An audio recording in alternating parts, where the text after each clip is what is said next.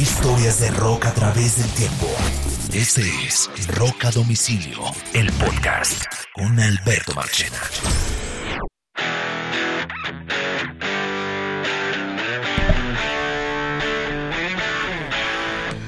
Bienvenidos a una nueva edición de Rock a Domicilio Podcast. Estas son historias de rock a través del tiempo. Y hoy vamos a viajar en el tiempo al año 99. Vamos a recordar uno de los más interesantes episodios de la historia del rock reciente, cuando se realizó en Rome, New York, la tercera edición del Festival de Woodstock 99.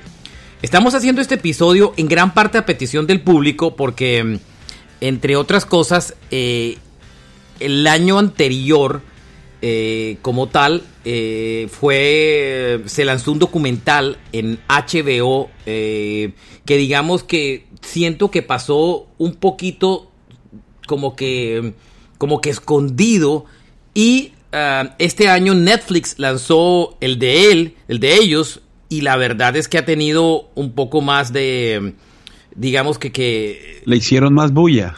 Sí, hubo, pues Netflix es mucho, digamos que su alcance es mucho más grande alrededor del mundo. Y sin embargo, debo decir que ambos documentales eh, son muy, muy similares. El de el documental de, de, de HBO se llama Woodstock 99, Peace, Love and Rage. Woodstock 99, Amor, paz y odio.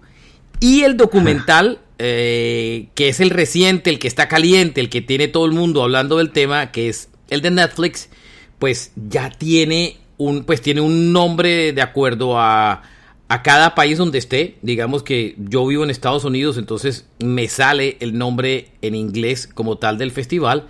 Y el festival en Estados Unidos eh, se llama eh, Train Wreck dos puntos Woodstock 99, que de alguna manera traduce como el tren descarrilado 99. Y yo en, en, Latinoamérica finalmente fue como, ¿cómo fue que tradujo, ñoro? Como, como, como, no sé cómo finalmente le pusieron en Latinoamérica al, al festival. a este nuevo. Sí. Pues no sé si tiene título. Sí, tiene título en español, sí, tiene título en español eh, em, como tal. Y, y, pues eh, puso a todo el mundo a hablar eh, del tema, ¿no? Y por eso hemos dedicado un episodio enteramente a contar un poco. Fiasco total se llama en español. Imagínate. Fiasco total. Y, y, pues un poco la historia es porque en esa época eh, yo era director de Radioactiva en Colombia y compramos los derechos para el Woodstock 99 y viajamos, viajamos al festival.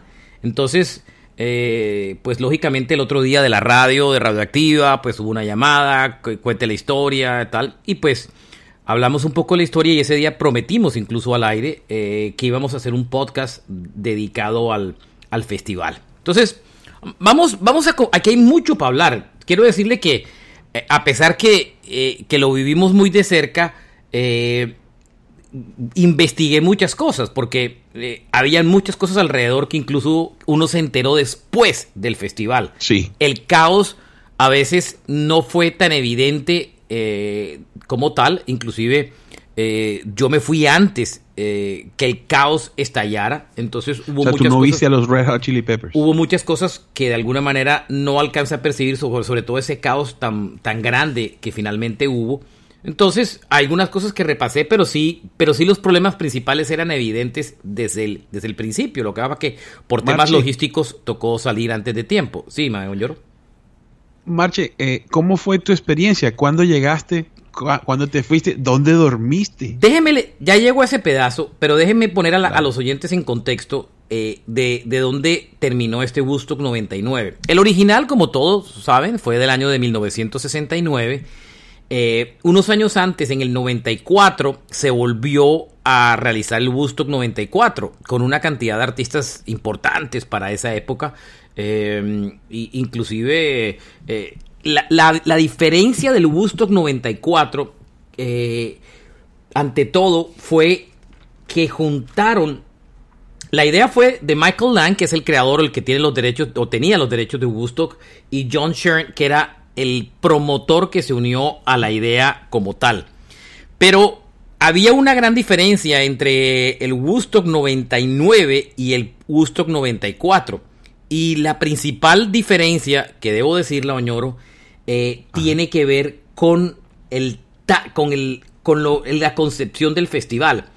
El, el de Woodstock 94 fueron solo dos días y ante todo estaba eh, centrado en que realmente sí querían hacer una conexión entre el festival, entre el primer eh, festival y el segundo. Inclusive intentaron que varios artistas hicieran parte de ambos festivales. En el del 94, por ejemplo, tocó Shell Crow, Collective Soul, Candlebox, Los Violent Femmes. Eh, por ejemplo, había artistas clásicos como Joe Cocker, que había tocado en el original. Eh, Crosby, Still Nash, también tocó Aerosmith, Metallica, Nine Inch Cypress Hill, The Cranberries, um, en el día 2 tocó Bob Dylan, por ejemplo, Peter Gabriel, los Red Hot. Dylan no tocó en el primero, para que sepan. Eh, Porno for Pirates, Spin Doctor, Country Joe McDonald, que se había tocado en el primero, em, Green Day, The Neville Brothers, Santana, que había tocado también en el primero. Eh, entonces, de alguna manera, había un poco de, de ambas. Era, había una conexión artística entre el primero y el segundo. O sea, había artistas clásicos eh, que hacían una conexión con el festival original. Cuando ellos, ese festival no le fue bien, Oñoro, el del 94, y no le fue bien. Barrial, ¿no? Lo hicieron en otro sitio diferente, en Upstate New York, igual, pero eh, digamos que. Roma, ¿no? Eh, Roma. Eh, no, Roma, es el nuevo. Roma, Roma fue el del 99. El anterior lo hicieron en otro sitio. Pero eh, ante todo, la concepción fue diferente porque ellos sí querían unir como los dos mundos en un, en un mismo festival.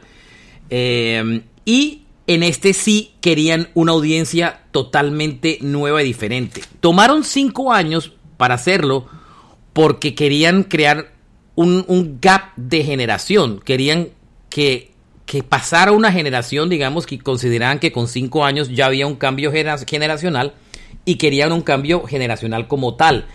Eh, pero había cambio de milenio y eran los 40 años, ¿no? Claro. y el primero tenía, el primero tenía problemas, eh, tuvo problemas importantes. Número uno, eh, que lo hicieron en un sitio donde la gente terminó, las, las por, llovió muy fuerte, cayó un aguacero brutal y las vallas de, que rodeaban el evento, pues se debilitaron y permitió la gente. que la gente se coló. Entonces, igual que el primero, ¿no? Eh, exacto, igual que en el primero. Y aquí al final ellos no ganaron nada de dinero porque la mayoría de la gente que asistió al Fusto del 94 fue colada. Ah, eso, eso es una, eso es una, pues es exactamente lo mismo que sucedió en, en el primero, ¿no? Supuestamente que tampoco fue negocio.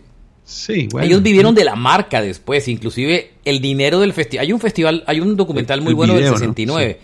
Y, y, el dinero lo recuperaron fue como 8 o 9 años después, con temas de derechos y discos y una cantidad de cosas. El de 94 fue igual, no ganaron dinero porque, mm, como les dije, eh, se coló la gente y ante todo eh, fue un llovió mucho, eh, se armó aquel famoso pantanal donde en vez de tirar botellas, como ya les contaré ocurrió en este, aquí tiraban era pasto contra, contra el escenario. Eh, y pues... Billy Joe. Claro. Y finalmente lo que terminó pasando es que dijeron, bueno, hagamos uno cinco años después y lo hicieron.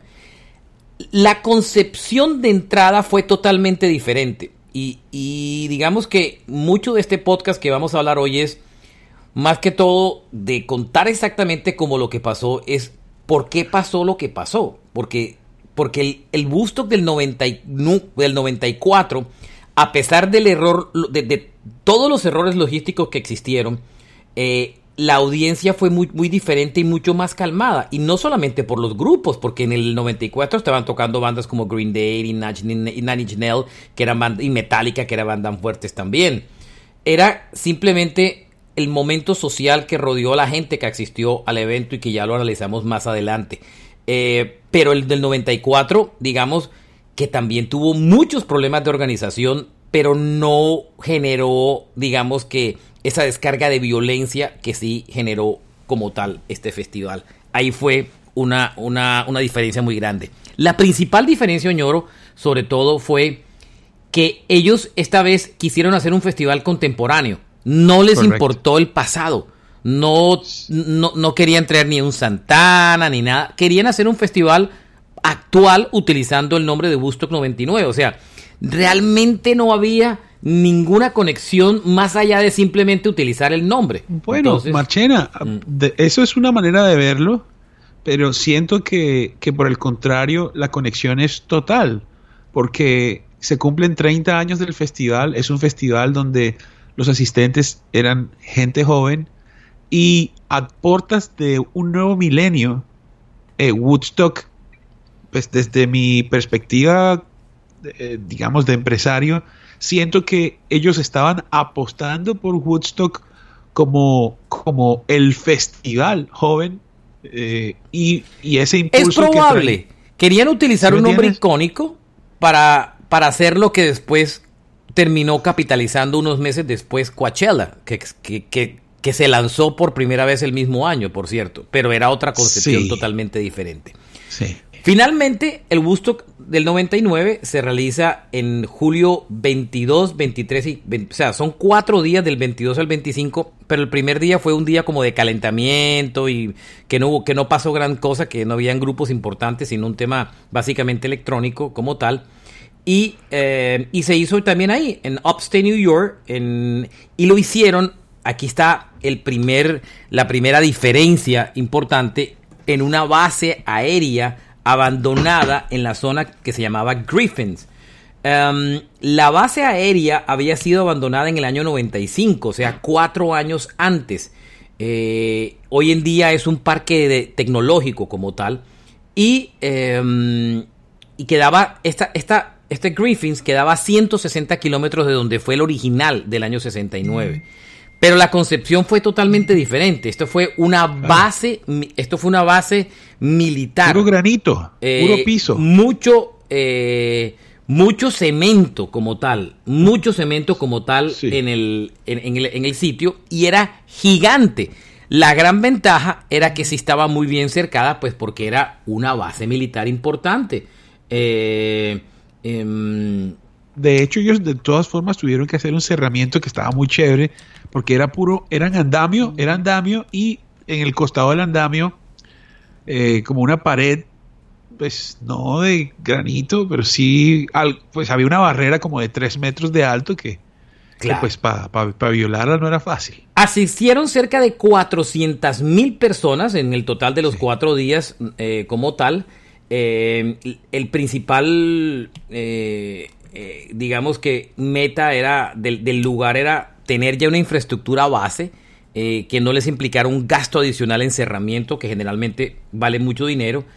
Y adicionalmente a eso, eh, curiosamente, eh, las, las, las vallas se rompieron no para entrar, sino después se rompieron para salir, que fue como lo, la antítesis de, de, lo que, oh. de lo que podía pasar en un festival, ¿no? Pero eso, pero eso sucede, yo creo, Marchena, que sucede al principio por parte del equipo de la gente para, para la evacuación, como estaba, habían varios incendios. eso no fue la evacuación, la gente destruyó la salida no para evacuar, sino por, por rabia, destruyeron, destruyeron las, ya entramos a ese punto, pues, pero destruyeron las, las barreras para tumbar eso, pues no era porque lo estaban evacuando, ni, ni mucho menos, realmente ahí no hubo una evacuación como tal, nunca. Eh, hay varias cosas interesantes. Habían varios escenarios. Realmente había un escenario norte y un escenario sur, por así decir. Y había dos, dos hangares que estaban habilitados, que era una carpa rave. Eh, como tal, de música electrónica. Era la rumba después del concierto. Que ya la música electrónica era un ítem importante, inclusive en el 94, pero mucho más en el 98. Y eh, adicionalmente a eso, había un hangar donde se habilitó un festival de cine independiente, como para que más o menos tengan la idea.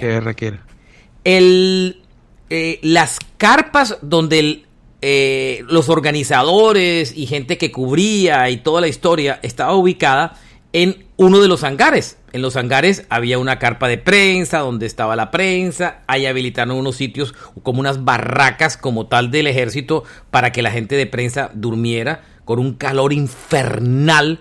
Eh, porque imagínense, eh, Upstate New York en el verano es una cosa alucinante de calor, no como el nivel de Europa de este momento, pero muy fuerte calor, 40 eh, grados sin ningún problema, 38, 40 grados como tal. Entonces, ahí, ahí, ahí está el primer, el primer chicharrón, Oñoro, y es eh, el sitio aunque tenía las bondades de la locación por comodidad logística, era un sitio agreste en el sentido que era mucho cemento, el sitio era muy grande había un recorrido muy grande entre un escenario y el otro. Era un camino larguísimo. Inclusive yo creo que por aquí tengo anotado los, los, la distancia que hay entre un escenario y lo otro. Ahorita me lo encuentro es que tengo tantas notas de esta vaina, de verdad. Claro, el, eh, East Stage y el West Stage estaban separados casi que por un kilómetro. Era, era, un, un, y pico realmente, era, era más de un kilómetro, era lejos la distancia. Entonces,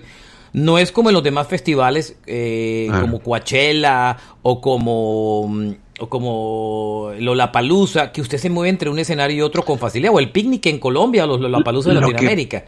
Eh, Marche, lo que pasa es que 500 mil personas, 400 mil personas, es, eh, por más que uno quiera, es imposible y un gran riesgo que estén al tiempo juntas en un, en un lugar, aunque pues por las fotos pareciera que por lo menos 100 mil estaban en cada tarima ahí apiñadas, ¿no? Cuando usted estaba detrás del escenario, finalmente usted no se daba mucho cuenta de muchas de las cosas que pasaban por el otro lado. Y era imposible querer pasarse al lado del público porque, porque en medio de todo no había ningún interés para pasarse porque uno no era que viera nada del otro mundo que no pudiera ver de este lado. Entonces, digamos que de, alguna manera uno no, no estuvo tan presente en cosas que pasaron de este lado, pues porque finalmente eh, estaba en, la, gente de prensa estaba en, el lado de, prensa como tal. Entonces, digamos que, que eh, se vivía en un submundo diferente al que realmente estaba pasando al otro lado, ¿cierto? O sea, eh, cuando tú estabas siendo parte de los medios, no estabas metido con el público, no estabas viviendo los problemas que el público tenía. Un era VIP medio backstage. Sí, digamos que no un VIP porque no, no era como tal, pero sí era un tema. Eh, sí vivías el calor, que era, no había nada que hacer, las caminadas infernales, eh, pero por ejemplo, a la gente que fue y que acampó en el sitio, porque ahora voy a otro detalle importante, eh, que es uno de los problemas más importantes, es esa gente le tocó acampar gran parte sobre el asfalto, ñoro. Imagínese el calor que había, eso hirviendo.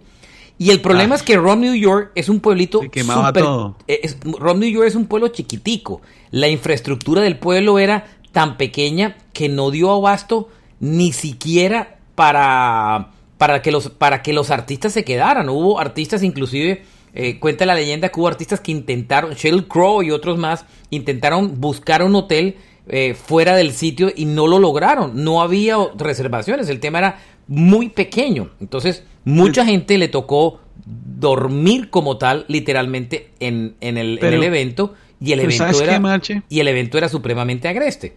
Mira que, que, la población de Roma, por ejemplo, para, para hacer una especie de contexto aquí, Roma eh, tiene 32 mil habitantes. Nosotros podemos decir, bueno, sí, es una ciudad pequeña. Pero, por ejemplo, el, eh, el uh, Hellfest, del que hemos hablado muchísimo, que duró dos semanas en Francia, es en un pueblito donde viven 1.500 personas. O sea, o, acampas o acampas. Claro, pero aquí digamos... dos semanas. Claro, pero siendo una base de cemento, una base lógicamente era un sitio agreste y, y sobre todo en pleno verano. Eh, terrible. adicionalmente a eso, los precios de la boletería, quería tocarlos, las boletas valían más o menos con cargo 180 dólares.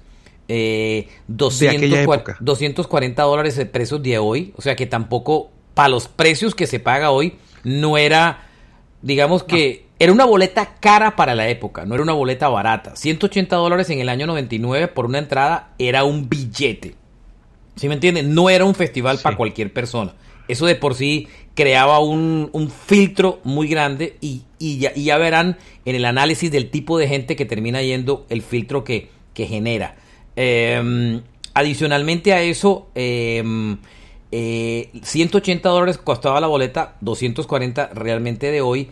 Em, los, había problema cuando, cuando la gente iba a entrar, no le dejaban entrar nada de comidas como tal. Le quitaban el agua. le quitaban el agua, había unas largas filas eh, y finalmente el agua escaseó, ya lo contaremos también más adelante, y reventaban, habían como unas pipes, como unas tuberías eh, donde la gente pues se, se, podía tomar agua y al final hubo tanto desorden y tanto calor que la gente se metió dentro de eso a bañarse. O sea que ese agua se volvió inconsumible. Entonces la gente lo que hizo fue que reventó las tuberías, ¿cierto? Para que el agua saliera por los lados y eso lo que terminó originando es que todo el agua se terminó contaminando, eh, todo el agua se, empezó a regar por todo el sitio y el agua eh, se desabasteció, los, los baños se quedaron sin, sin, el sistema con el que funcionaban, no dieron abasto tampoco los baños eh, y adicionalmente el agua se empezó a colar por todo el sitio, inclusive por la parte de los baños. Los baños se rebosaron como tal, se rebosaron de materias fecales, se juntó con el agua oh. y la gente creyó que eso era barro y no era barro, y lo voy a decir, era materias fecales totales. Oh, era, era, perdóneme que lo diga, era mierda, literalmente. Entonces la gente embarrada en eso, en un lodo que ellos creían que era lodo, pero no era lodo, eran materias fecales. Había una cosa que si usted podía ir hasta, hasta el galpón o hasta el sitio más escondido del festival y era el nauseabundo olor que usted se encontró durante muchos días. Era impresionante, la verdad, Oñor. Los baños fueron insuficientes, los baños se, se rebosaron y... La gente que trabajaba en los baños eh, básicamente instaló y se fueron a disfrutar el concierto. Esos son unas máquinas que vienen, que usted los ha visto y jalan esa vaina. Eso no pasó en ese festival. No pasó. Eso no pasó en ese festival. Em, eh, y adicionalmente a eso, eh, como tal, eh, ocurrieron toda esa cantidad, como tal, de, de, problemas logísticos que ocurrieron durante todo el día.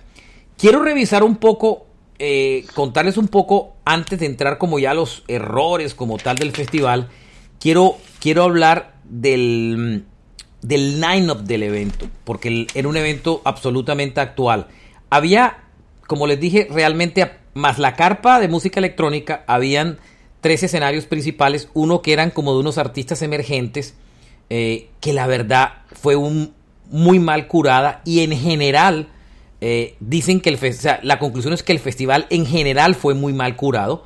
Eh, digamos que se se entró demasiado en cosas nuevas y, muy poco hizo una conexión con el pasado, aunque tal vez no era la intención. Pero Marche, es que mira, mira la magia del tema. ¿Cómo fue Woodstock en el año 69? Solo artistas, no solamente jóvenes, muchos nuevos. Sí, pero de todas formas, aquí el, segundo que fue muy exitoso, a pesar de que no lo fue por otras razones de taquilla, pero ya por otro tema que no tenía que ver con el lineup, era un poco lo mejor de los dos mundos. La carpa de artistas emergentes era muy floja. Eh, no habían grupos importantes. Solo le voy a dar un dato. Tocaron una banda que se llama Vertical Horizon, que después tuvo relativo éxito por ahí en listas. George Clinton, eh, el famoso músico de funk, hizo un show como especial, pero él no era ningún emergente. Eh, ¿Sabe quién tocó en la capa, en la carpa emergente y que fue una absoluta sorpresa? Mira, ahí tocó Our Lady Peace, que después tuvo un éxito. Seven Dust tocó en esa carpa. Eh, Collective Soul. Imagínate. No, mentira. Bueno, voy a corregir. Esos no tocaron en esa carpa. Ellos tocaron en la carpa 2. En esa carpa tocó realmente como tal Moby, que en esa época era emergente y era estrella de música electrónica, Vertical Horizon como tal, eh, pero el resto era una cantidad de artistas desconocidos. Solo había un grupo que tocó en esa carpa que realmente se volvió famoso. ¿Sabe quién era, Oñoro? Muse. Muse tocó en la, en la, carpa emergente. Nadie seguramente lo fue a ver porque no tenía ni condenada idea quién era Muse. El resto de lo que lo que tocó, bueno, John Entwistle, el bajista de, de Who, tenía una banda y tocó en el festival como invitado en esa carpa, pero del resto nadie conocía lo que tocó en esa carpa. Lo único de esa carpa que logró emerger con éxito muchos años después fue Muse. O sea que la carpa, digamos que eh, no tuvo mucha visión desde, desde, ese punto de vista, pero bueno, eso es, una, eso es un tiro al aire que a veces funciona o no. Marche, Vertical Horizon tiene ocho álbumes y están activos. Tal vez no son de primera línea, pero. Pero ahí pues ya no pasó mucho con ellos, digamos. Sí, correcto. El Ahora sí me voy a los dos escenarios. El viernes, que fue donde el día donde el, el, festival, digamos que oficialmente arranca, el primero que toca James Brown, que si ustedes lo vieron en el festival, casi no toca James Brown, porque no le habían pagado el dinero. Y esto, usted demuestra la desorganización de un festival. Usted lo sabe, Oñoro, es rara vez un grupo se sube a una tarima si no le han cancelado todo el evento. Y James Brown terminó tocando presionado por el público. Por, por, presionado por, por no perderse la cantidad de gente, pero no le habían cumplido con sus condiciones. Pero ojo ahí, Marchena, que de pronto lo que sucedía era que James Brown exigía el pago en efectivo. Ojo, ojo que yo creo que nosotros colombianos, latinoamericanos, pensamos, ah, el, el, empresario eh, lo presionó y no le pagó y tal. A mí no me parece que ese sea en realidad eh, lo, que, lo que pasó. El documental para dice... no pagar impuestos, lo, no pagar impuestos. Lo, que decía era que el tipo no le habían cancelado el dinero que era. Si era en cash o no, pues hay que mirar. El, el documental sugiere que lo quería en cash, ¿no? El promotor, el promotor lo que le dice es eh, yo no te puedo pagar aquí, yo, con, yo te giro, no hay problema, ¿sabes? Eh, y, estaba hablando de que, era la, última parte del dinero, ¿sabes? Finalmente se subió James Brown y tocó y fue el que inauguró como que oficialmente la carpa principal, la, el, eh, la carpa del este. Ahí tocaron ese primer día James Brown, Jamiro Kwai, Live, que estaba muy de moda en esa época, Sheryl Crow. Solamente hubo tres mujeres en el festival eh, Crow, Alanis Morissette y, y Jewel, para que ustedes vean lo machista que fue el festival en medio de todo. DMX, The Offspring, Korn y Bush. Ese fue el viernes del festival. Ese mismo día, en la otra carpa, Spitfire, Oleander, Lead, Buck Sherry, The Roots y Insane Clown Post, el de los el grupo famoso eso de los payasos. El sábado, la carpa del este, que era como la principal, Kick Rock, Wyclef Jean, eh, eh, um, Counting Crows, Dave Matthew Van, eh, Alanis Morissette, Limp Bizkit, Race Against the Machine y cerraba Metallica. Imagínese, imagínese esa, eso, ese festival. Al otro lado, en la carpa del West, tocaba Bruce Horsby, un poco más adulto, Everclear, um, Los Lobos, Mike Hart, que era de los Grateful Dead, y, The Chemical Brothers. Aquí digamos que para hacer unos comentarios del, día viernes, ah, déjeme cerrar un poco aquí con la, el show del domingo. Habría Willie Nelson, que era como, no estuvo en ninguno de los festivales anteriores. Brian Seltzer, que era de los Stray Cats. Everlast, Elvis Costello. Jewel, que era la tercera mujer. Tocó Creed con Robbie Krieger de The Doors, invitado en algunas canciones. Creed era tremendamente popular. Y cerró en ese escenario Red Hot Chili Peppers, que fue, no necesariamente fue el grupo que cerró el festival, ojo. En la otra tarima estaba Our Lady Peace, Seven Dust, Collective Soul, Godsmack y Megadeth, que realmente fue el último que terminó tocando. Cuando los chiles se acaba, a Megadeth todavía le faltaba un pedazo, digamos que del escenario. Miremos ahora el festival, antes de entrarnos a, los, a otro análisis, miremos eh, eh, detalles de, de algunos de los shows del festival, para recordarlos ahí. Por ejemplo, la historia de James Brown, que ya la contamos la anécdota que no se quería subir al escenario. Eh, Shell Crow, eh, ahí Shell Crow, y, ahí cuando Shell Crow salió al escenario, se encontró el primer golpe de agresividad del público, que ya lo vamos a también analizar con calma, y es que esto es como, ya cuando miremos lo social, Aquí se habló todo el festival de Show Your Teeth, Show Your Teeth, muestra tus senos, muestra tus senos, muestra tus senos. Y, y ese fue toda mujer, tanto en el escenario como por fuera estuvo totalmente bombardeada con esto. Entonces, Sheryl Crow, solamente para tocar en lo artístico, hizo un set muy bueno. Ella ya había tocado en el Woodstock 94 y le había ido muy bien. Era otro público diferente.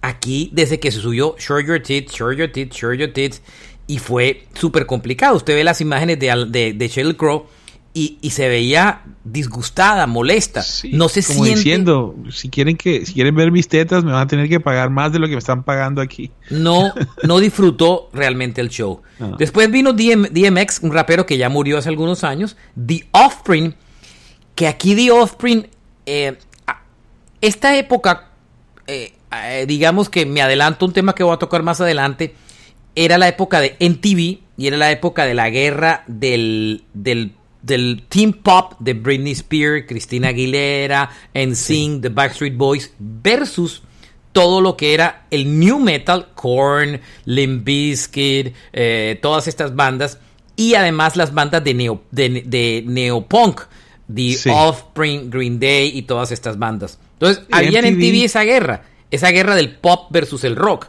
Incluso MTV, Marche, MTV empezó siendo muy, muy respetado porque era casi que independiente.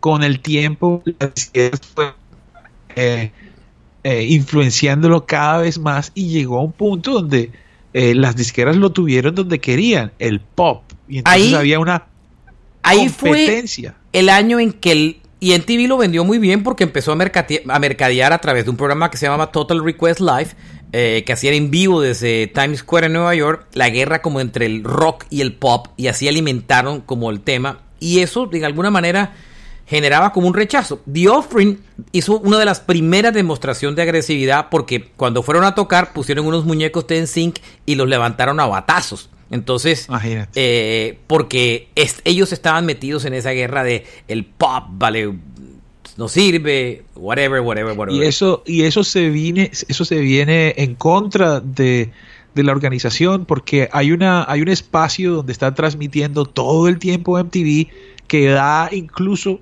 hacia el público y empezaron a lloverles cosas. MTV de entrada fue maltratado de principio a fin porque el público que fue a este evento era la parte rockera de la guerra de MTV del pop versus el rock. Entonces, apenas vieron esta gente sintió que este era el canal que los había traicionado, que había sido rockero toda su vida y ahora se había vuelto un canal de música pop.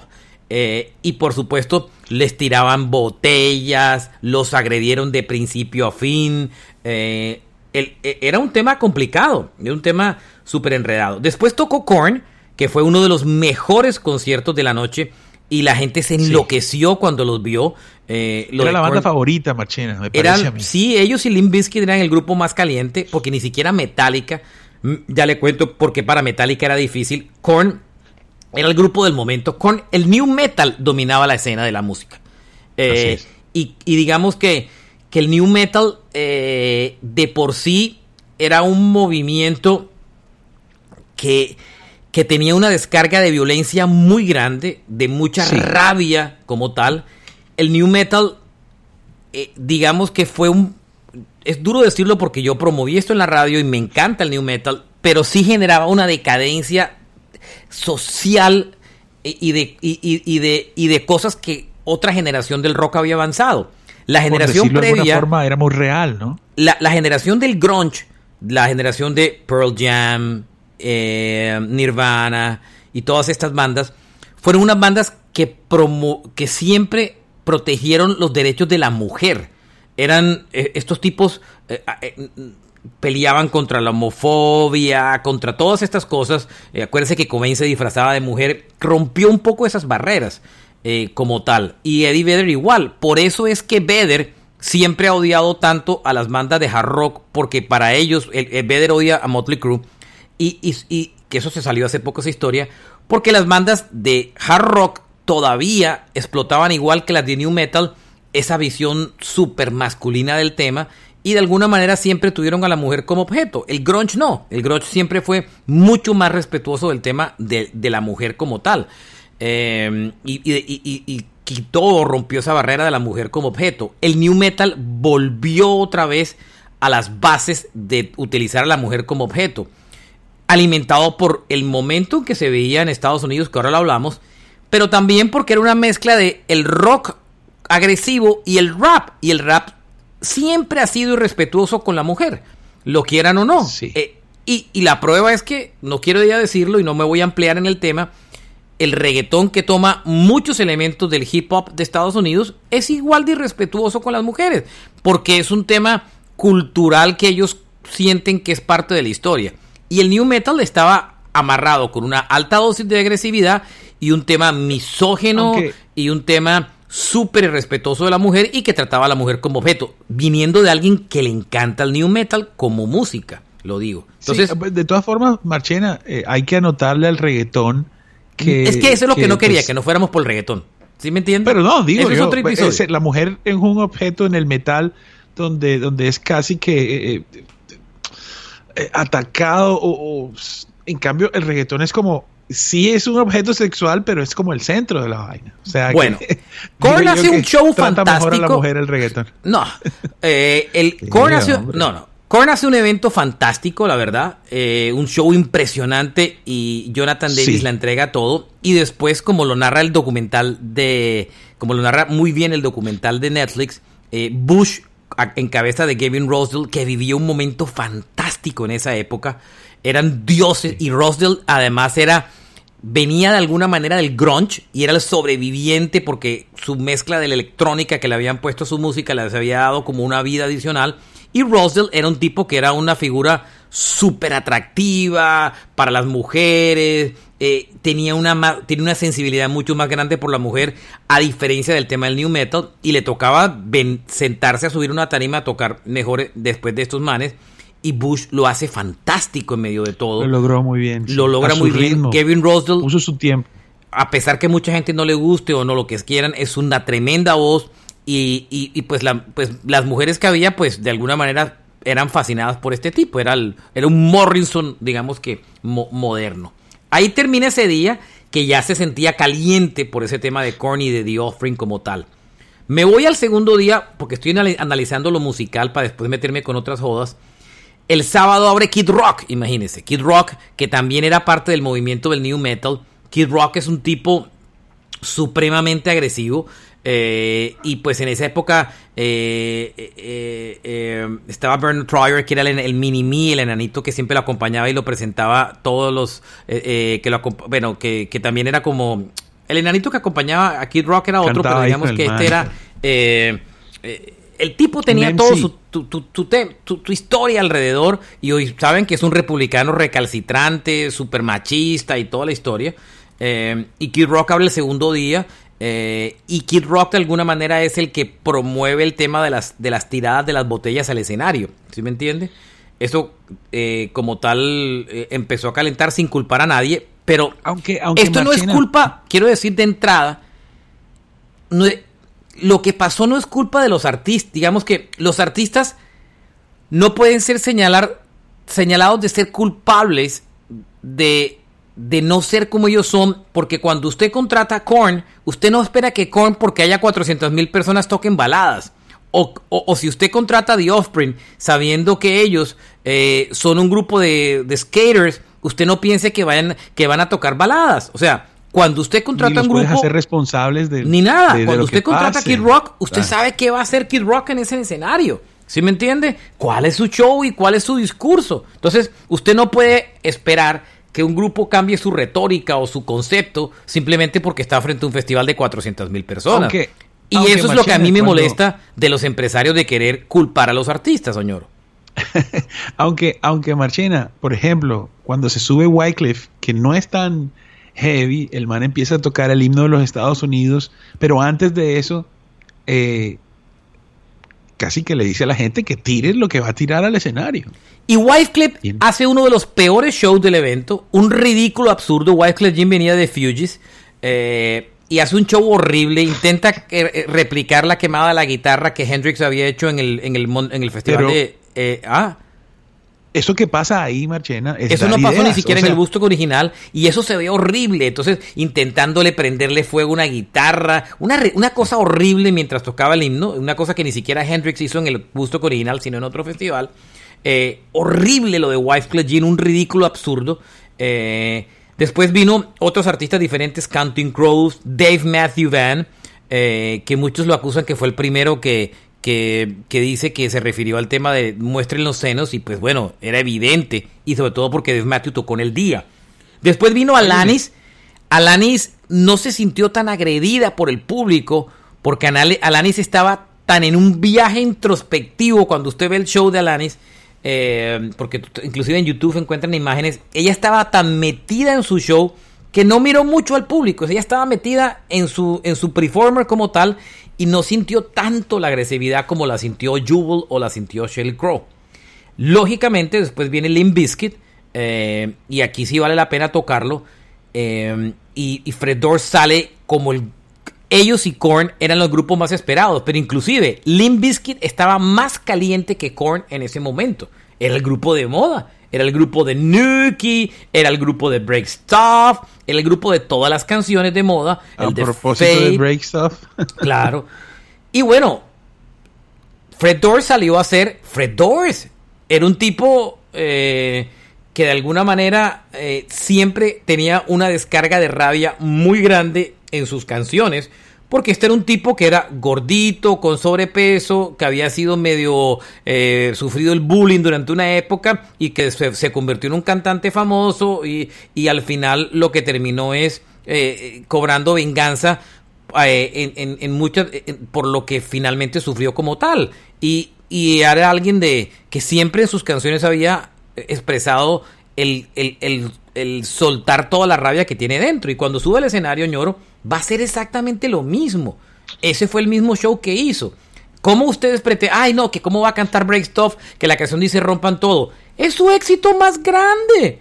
O sea, ¿cómo? O sea, si me entiendes? Es como si, eh, ay, es que Led Zeppelin no troca escaleras al, cielo porque hay unas escaleras en el venue y la gente se sube a las escaleras. A ver, Break Stuff es el hit del momento de Limp Bizkit. ¿Cómo no van a tocar la canción, Oñoro? ¿Sí me entiende? Sí, óyeme, eh, es verdad. Eh, el, pero de todas formas, la música, aunque aparentemente es violenta, es más bien catártica. Es decir, eh, la idea ayuda a que el acto no se dé, sino que pase en la mente nomás y haya cierta retribución. no podemos decir, porque es que no es un antecedente común que haya violencia en los conciertos, incluso de la música más pesada en los Estados Unidos. Estamos hablando de un país donde todo el tiempo ha habido conciertos, la gente sabe, sabe comportarse en Estados Unidos. Exacto, el que... sale a hacer lo suyo, eh, como ustedes lo vieron, eh, prendió al público, Fred Durst provocó al público, como siempre lo he dicho, es normal, eso es lo que ellos hacen. Eh, se subió en las famosas tablas que habían desarmado de, de las tablas que habían desarmado de los de, de, de muchos de los de, de, las paredes de, de, arte que tenían por ahí hizo hizo crowdsurfing se subió sobre la cantidad de gente. Digamos que ese fue un tema que ese es el show de ellos y ellos iban a romperla eran el grupo de moda y estaban dentro de su público que tanto eh, eh, era la coronación de un grupo que de alguna manera eh, estaba finalmente frente a lo que tanto a lo que tanto quería. Entonces yo no siento que, no es justo para mi concepto culpar a Len de los problemas que hubo, ¿cierto? Es el grupo que fue a tocar lo que tenía que ir a tocar. ¿Qué iba a tocar? Baladas, a calmar la gente. Ellos fueron a romperla y eso fueron lo que hicieron. Aunque Marchena, mm. aunque pues tenemos que decirlo, no sé si es una coincidencia. Eh, de todas maneras, a nadie se le puede culpar por nada en la música a menos que esté exhortando directamente a hacer algo, pero no es el caso. Pero al tiempo de que sucedía el concierto de Limp Bizkit, había, habían, estaban pasando cosas, cosas que, que ponían en riesgo, por ejemplo, lo que pasó en el en el front, en el, front of house. claro, porque se, se, subieron a la torre de sonido y la estaban desarmando, ¿no? Entonces la gente se empezó a subir. Pero bueno, eso no tiene nada que ver del grupo. Es la euforia que un grupo de rock genera. ¿Sí me entiendes? Pudo haber sido Limp o Pedro de los Palotes. Pasó con Limp porque era el grupo de moda en el momento y el que más enloquecía a la gente. Así de, así de claro. Sí, señor. Después viene Race Against the Machine, que tampoco que con su típico discurso de izquierda y toda la historia queman una bandera de Estados Unidos sobre un amplificador. O sea, tampoco son unas peras en dulce. Y usted sabe lo que significa quemar una bandera de Estados Unidos en Estados Unidos, ¿no? También era una incitación. ¿Por qué, por qué solo culpan a, a, a cuando también Race estaba generando unas reacciones al quemar una bandera de Estados Unidos. Eh, usted quema hoy en día en un concierto en Estados Unidos una bandera de Estados Unidos con lo dividido que está este país y aquí se armó una trifulca, Oñoro, ¿sí me entiende? Entre los que son pro y contra, ¿sí ve? Entonces, eh, eh, bueno, Metallica después vino y Metallica sí, Metallica pasaba por un momento difícil porque ya venía Metallica, era, era la transformación de la, del Metallica del load, el reload y además venía ya, era la época del enfrentamiento con Naster, o sea, era como, como esa época de... Claro era la época en que... Aunque, ¿Mm? aunque eso fue en el 2000, pero Machena, de todas formas, Metallica venía bajándole las revoluciones a su música y estaba en un festival donde todas las bandas eran de new metal pero ya más pesadas que ellos. Ya Lars de por sí había sido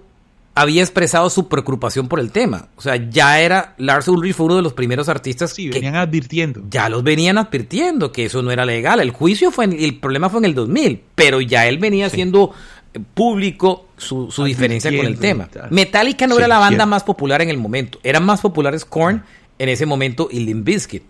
Y Metallica y estaban tirando hacia lo comercial de una manera que a la gente de pronto no le gustaba o no entendía, ¿no? Y ahí fueron y finalmente hicieron lo suyo. Sin cero rollo, hicieron problema y cero complicación, hicieron lo suyo. Eh, ahí cerró el día con Metallica. Eh, ya la cosa estaba mucho más caliente. Ya los, los, ánimos están mucho más caldeados. El siguiente día, Willie Nelson, eh, Brian Seltzer, Everlast, Elvis Costello, Jubal, que le tocó durísimo a Jubal subirse al escenario porque el público estaba supremamente agresivo y esta era una cantante de baladas muy sentimentales, muy de moda en la época, pero lógicamente, digamos que en un contexto de un festival que estaba tan caliente, pues no le fue fácil.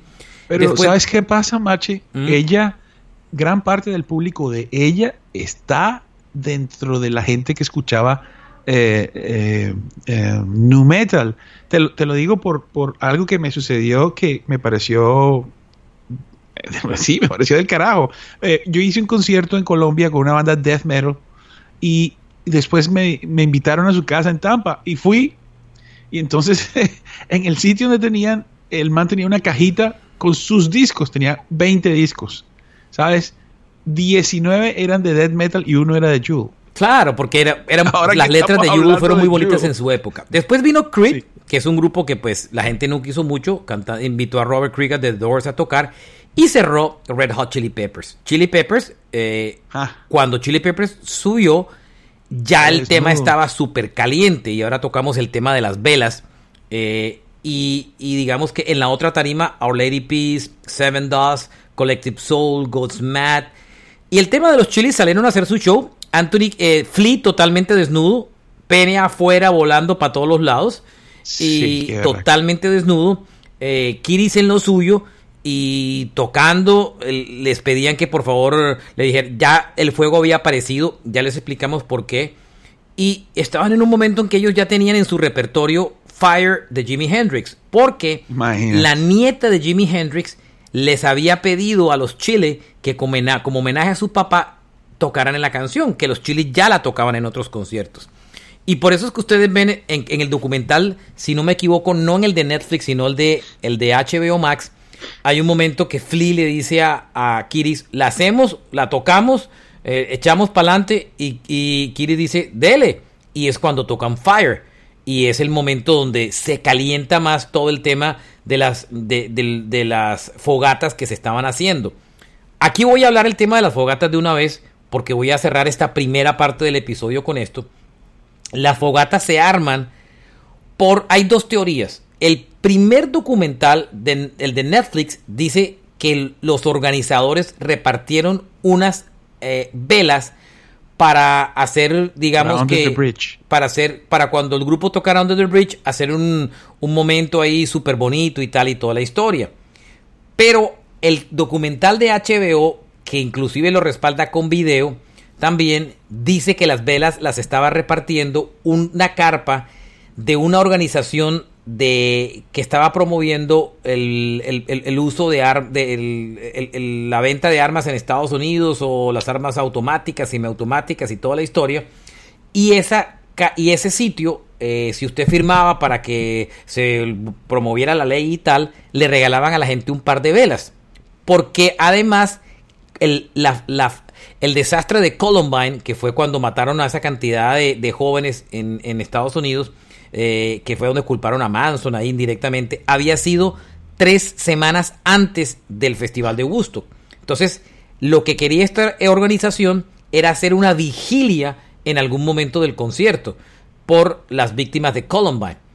Y esas fueron las velas que ellos, por firmar, le regalaban un, par de velas, un paquete de velas a la gente para que las prendiera en el momento de final del concierto para hacer la vigilia, para recordar a los muertos de Columbine. Entonces, fíjese que hay dos teorías. La teoría eh, de la organización que cuando ustedes ven el comercial, el, show de HBO, lo muestra ellos repartiendo las velas y el, y el comercial de Woodstock, el, de, el de Netflix, sí muestra eh, a un tipo de la organización diciendo que los organizadores querían hacer algo con las velas. Entonces, eso está confuso, nunca ha sido claro cuál fue el origen de las, del, de, cuál, cuál fue el real origen, si fue los organizadores o los que promovieron los temas de las velas fue esta organización, señor.